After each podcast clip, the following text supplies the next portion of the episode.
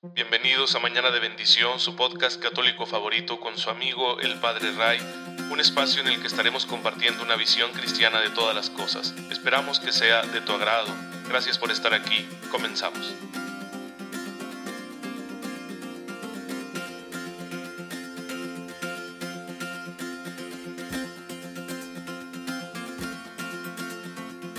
Muy feliz martes, queridos hermanos. Gracias por estar aquí en Mañana de Bendición, su podcast católico favorito.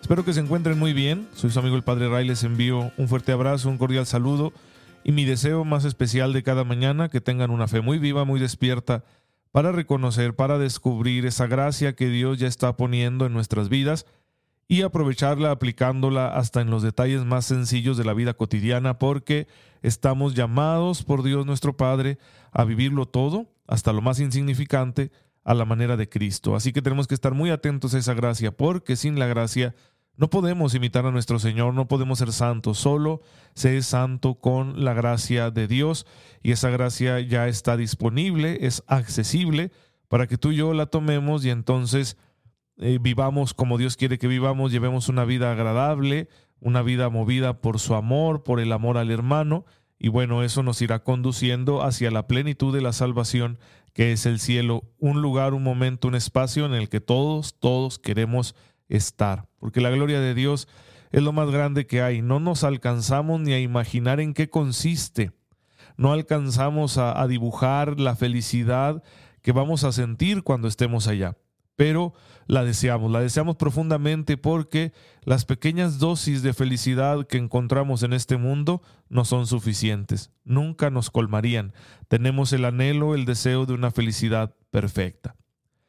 Pues bien, hermanos, ya saben que para inspirarnos en este camino tomamos el ejemplo de los santos que la iglesia nos va presentando en su liturgia día con día de manera que al ver la vida de ellos, al identificarnos con algunos de sus rasgos o de sus situaciones, nosotros también nos plantemos con seriedad el responder a esta llamada universal a la santidad y decirle al Señor como la Virgen María, sí, aquí estoy, hágase en mí según tu palabra.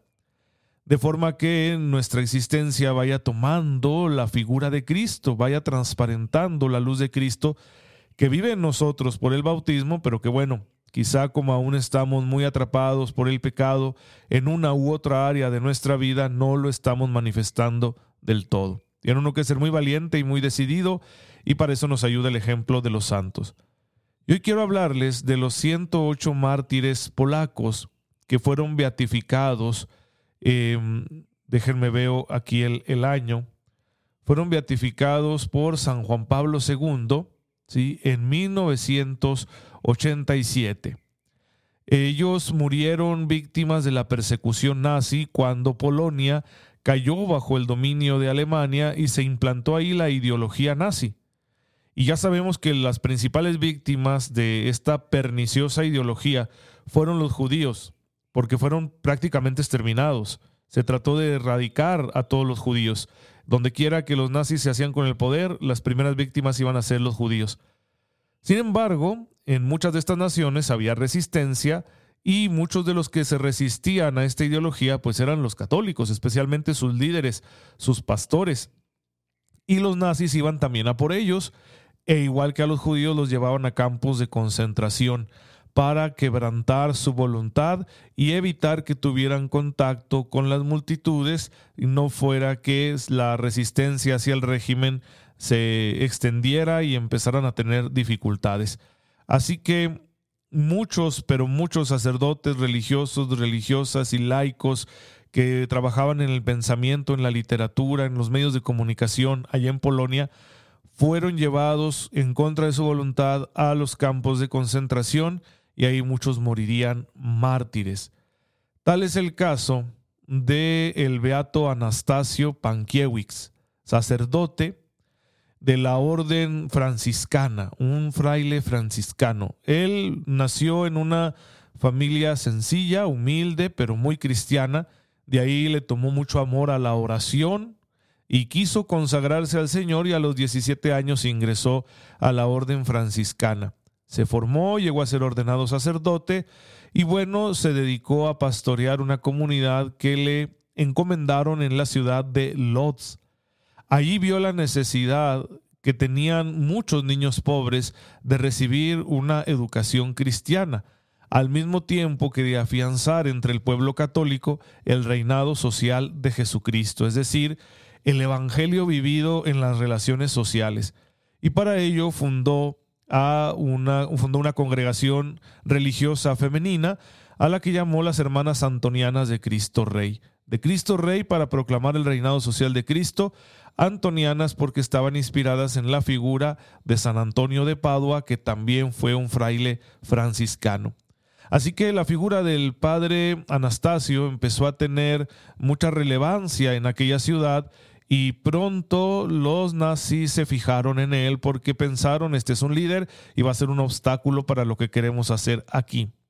Así que el 10 de octubre de 1941 fue arrestado y deportado al campo de concentración de Dachau, donde permanecería ahí hasta su muerte. Le asignaron a un trabajo muy desagradable llamado transporte de inválidos. Transportaban a los lugares donde asesinaban a los reclusos en unos vagones de una manera muy inhumana. A todo aquel que ya no servía para trabajar, lo llevaban en esos vagones hasta unos crematorios donde les iban a hacer morir de diferentes maneras, a veces de inanición, a veces por envenenamiento, a veces por fusilamiento, y ahí luego sus restos eran quemados. Una, una forma muy inhumana de todo a todo, ¿no? Desde, estar trabajando en un campo de concentración sin ser un criminal hasta el hecho de, de esa muerte tan desagradable, pasando por toda la tortura de que se encontraban famélicos, enfermos y todavía maltratados por los capos de los eh, campos de concentración. Un 20 de abril, un día como hoy, de 1942, él iba en ese transporte ayudando a acomodar a los inválidos, ¿verdad? Porque era el trabajo que le habían asignado en el campo de concentración. Esos inválidos iban hacia el crematorio. Y cuando ese transporte estaba cerca de la frontera con Austria, Ahí se confesó porque sentía que ya le tocaba a él y le dijo a un amigo, estoy tranquilo y listo para morir. Y efectivamente él ya estaba muy desgastado y, no sabía que además de ayudar a los inválidos, pues ya, ya lo habían destinado a él también para morir. Mientras ayudaba a un compañero a salir del transporte, un soldado alemán cerró violentamente la puerta cuando el padre aún no salía, quebrándole ambas manos. Su cuerpo fue entonces incinerado y las cenizas esparcidas. Esa es la historia de nuestro hermano el beato Anastasio Pankiewicz, un hombre que dio testimonio de Cristo con su vida. Pues hermanos, qué, cosa tan difícil y cómo no desanimarse, ¿no? Cuando uno como cristiano, y yo imagino que el padre Anastasio tenía sus ilusiones, nosotros tenemos ilusiones como cristianos y queremos a veces evangelizar al mundo y estamos participando en un apostolado, en una obra social, etcétera. Y sin embargo no sabemos los planes del Señor. Imagínense cuando se truncan nuestras ilusiones de esta manera, pues le sucedió al padre Anastasio, pero él lo vivió con fe todo y no dejó de ser un alma caritativa y solidaria a pesar de las horribles circunstancias en las que él también se encontraba. Por eso son dignos de admiración estos hombres y mujeres que creen en Cristo y que han dado su vida por Él.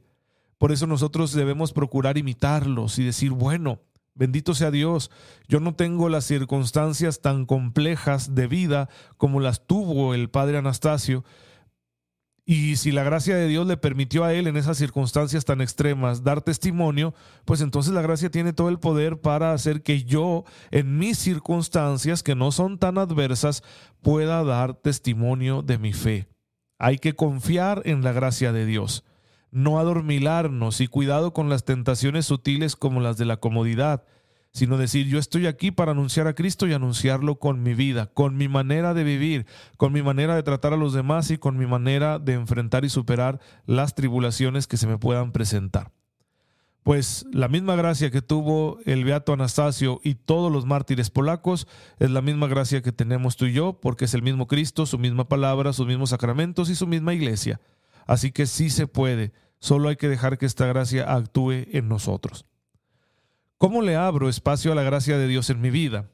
¿Cómo dejo que la gracia se apodere de mí y me lleve hacia donde Dios quiere? ¿Cómo puedo yo dejar que la gracia entre en todo mi ser y me conduzca por los caminos del Evangelio? Bueno, se necesita la oración. La oración es la puerta que permite que la gracia de Dios entre en mi vida y se convierta en mi guía. Así que si mi oración es buena, es auténtica, es profunda, es constante, la gracia de Dios no me va a faltar. Hay que orar, pues, y por eso la iglesia quiere enseñarnos a orar.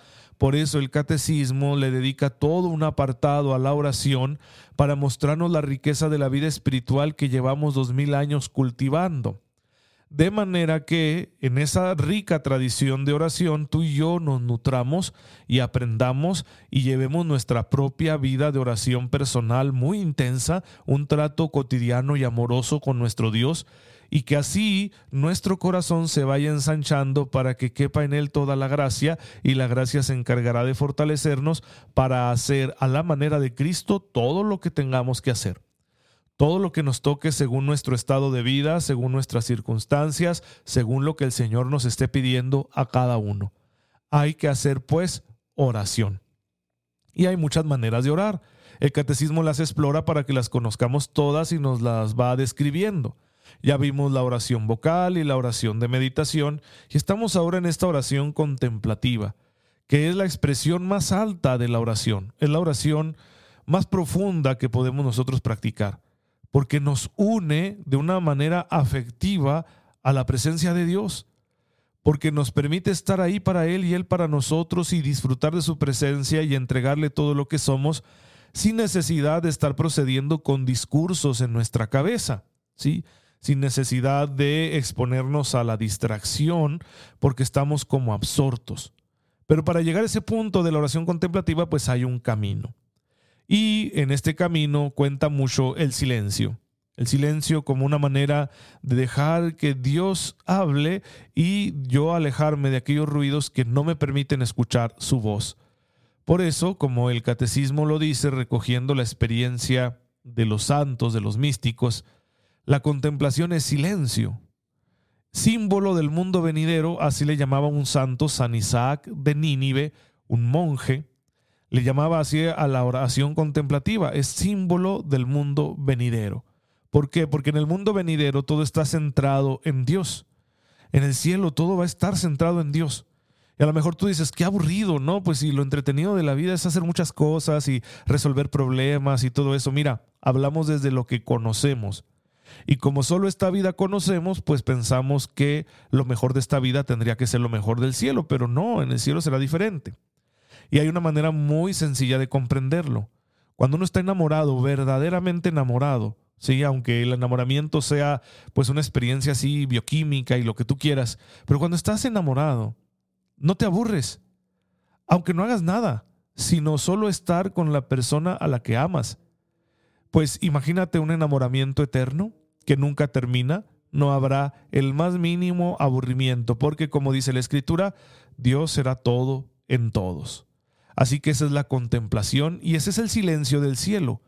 Es silencio porque no hay distracciones, no hay ruidos, solo está la presencia amorosa de Dios llenando toda el alma de cada uno de nosotros y a la vez conectándonos entre todos con un amor perfecto, ya sin ninguna reserva, sin ningún recelo, sin ningún temor.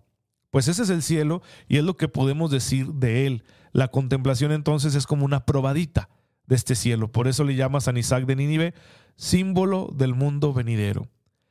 San Juan de la Cruz, otro gran místico español del siglo XVI, él le llama a la contemplación el amor silencioso. El amor que, que, no habla, que no necesita palabras, que no necesita discursos racionales, que no necesita correr de un otro lado para mostrarse, sino que solo está ahí y contempla y mira al ser amado y se siente extasiado por ver a ese ser amado. Así que por eso le da este nombre San Juan de la Cruz a la contemplación, amor silencioso. Las palabras en la oración contemplativa, dice el catecismo en el número 27, 17, no son discursos, son ramitas, dice, que alimentan el fuego del amor. Vamos, el amor entre Dios y tú es como una llama, una fogata, y yo quiero que no se apague y entonces, en lugar de estar haciendo un discurso, simplemente le digo alguna cosa al ser amado, que en este caso es Dios. Y cuando hago eso es como estar echando esas ramitas que uno le pone a la fogata para que no se acabe, para que continúe, para que no se vaya a apagar el fuego. Esa es la función de las palabras en la oración contemplativa. Así que más que hablar de mis necesidades o mis dudas o de estar interrogando yo a Dios, como sería en, una oración más discursiva, como la meditación, por ejemplo, o la oración vocal, en la contemplación las palabras son requiebros de amor. Es estarle diciendo al Señor, te amo, te necesito, confío en ti. Por eso muchas veces en la iglesia tenemos estas expresiones que llamamos litánicas de orar, de decir lo mismo ruega por nosotros, ten piedad de mí. Y podemos repetirlo muchas veces y eso no ofende a Dios, ¿sí? Porque no es un largo discurso, son palabras que, que expresan lo que hay en el corazón y que alimentan el amor entre Dios y nosotros. En este silencio, continúa diciendo el catecismo, insoportable para el hombre exterior, el hombre superficial, el hombre que vive solo conectado con el ajetreo de este mundo, no entiende este silencio, pero en este silencio es donde el Padre nos da a conocer a su Hijo encarnado y nos comunica el espíritu filial, nos hace partícipes de la oración de Jesús. De manera que la contemplación es la unión más perfecta que hay con Cristo. Y en Cristo yo alcanzo al Padre, unido a Él como que Cristo es la corriente que nos une con el Padre y nosotros cuando nos ponemos en comunión con Cristo, esa corriente nos empuja hasta las más grandes alturas de la vida espiritual, hasta las profundidades del corazón de Dios. Y yo no podría nadar hacia allá, con mi solo esfuerzo nunca llegaría. Pero si me meto en esta corriente que es Cristo, entonces sí que alcanzo a llegar. Y el Espíritu Santo hace que la contemplación para nosotros sea una experiencia de amor. Nos hace experimentar el amor que Dios nos tiene. Va quitando las barreras que no nos dejan experimentar ese amor. Una tras otra. Van cayendo poco a poco. Y así nuestra vida se va empapando de ese amor como una esponja que absorbe todo. Y el amor de Dios va penetrando en todos los rincones, todos los entresijos de nuestro ser y produce un efecto, un efecto sanador, un efecto reconfortante, un efecto liberador, que luego se va a reproducir en nosotros, ¿sí? Se va a reproducir en una vida fecunda, porque la oración contemplativa no es un escape de la realidad, es una manera distinta de actuar en la realidad, porque ya no lo hacemos solos, eh, solo con nuestras fuerzas o solo con nuestros impulsos, sino que ahora vamos a actuar en esta vida con ese amor que nos está llenando en la oración contemplativa. Así que esta oración nos permite a nosotros crecer y dar vida amando a nuestros hermanos. Y hay un último detalle de la oración contemplativa, digo, de lo que aquí vamos a mencionar, ¿verdad? Porque es lo que el catecismo nos está señalando, que habrá tiempos de purificación en los que quizá el Señor nos quite los signos exteriores que nos hacen reconocer su presencia. Momentos en los cuales yo voy a decir, no veo a Dios por ningún lado y ya no sé si existe.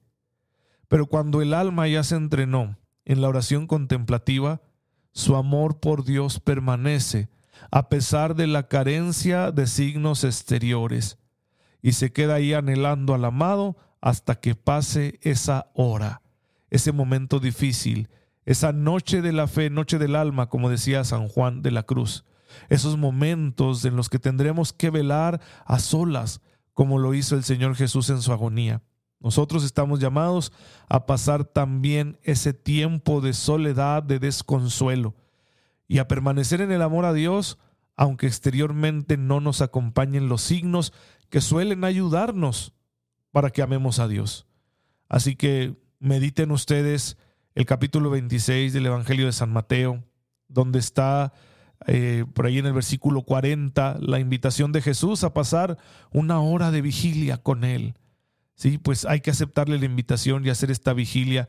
Llegará el momento que quizá Dios permita en que nos sintamos así, igual que el agonizantes, como que no hay nada que nos confirme que Dios es real y que se está haciendo cargo pero como ya hemos iniciado nuestra vida de oración contemplativa, entonces ya nuestro espíritu permanece amando al Señor a pesar de la ausencia de esos signos.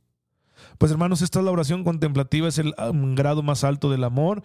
Vamos a seguir hablando de la vida de oración, ya no de las formas, sino de otras cosas, porque la espiritualidad es muy rica, así que no se pierdan los siguientes episodios.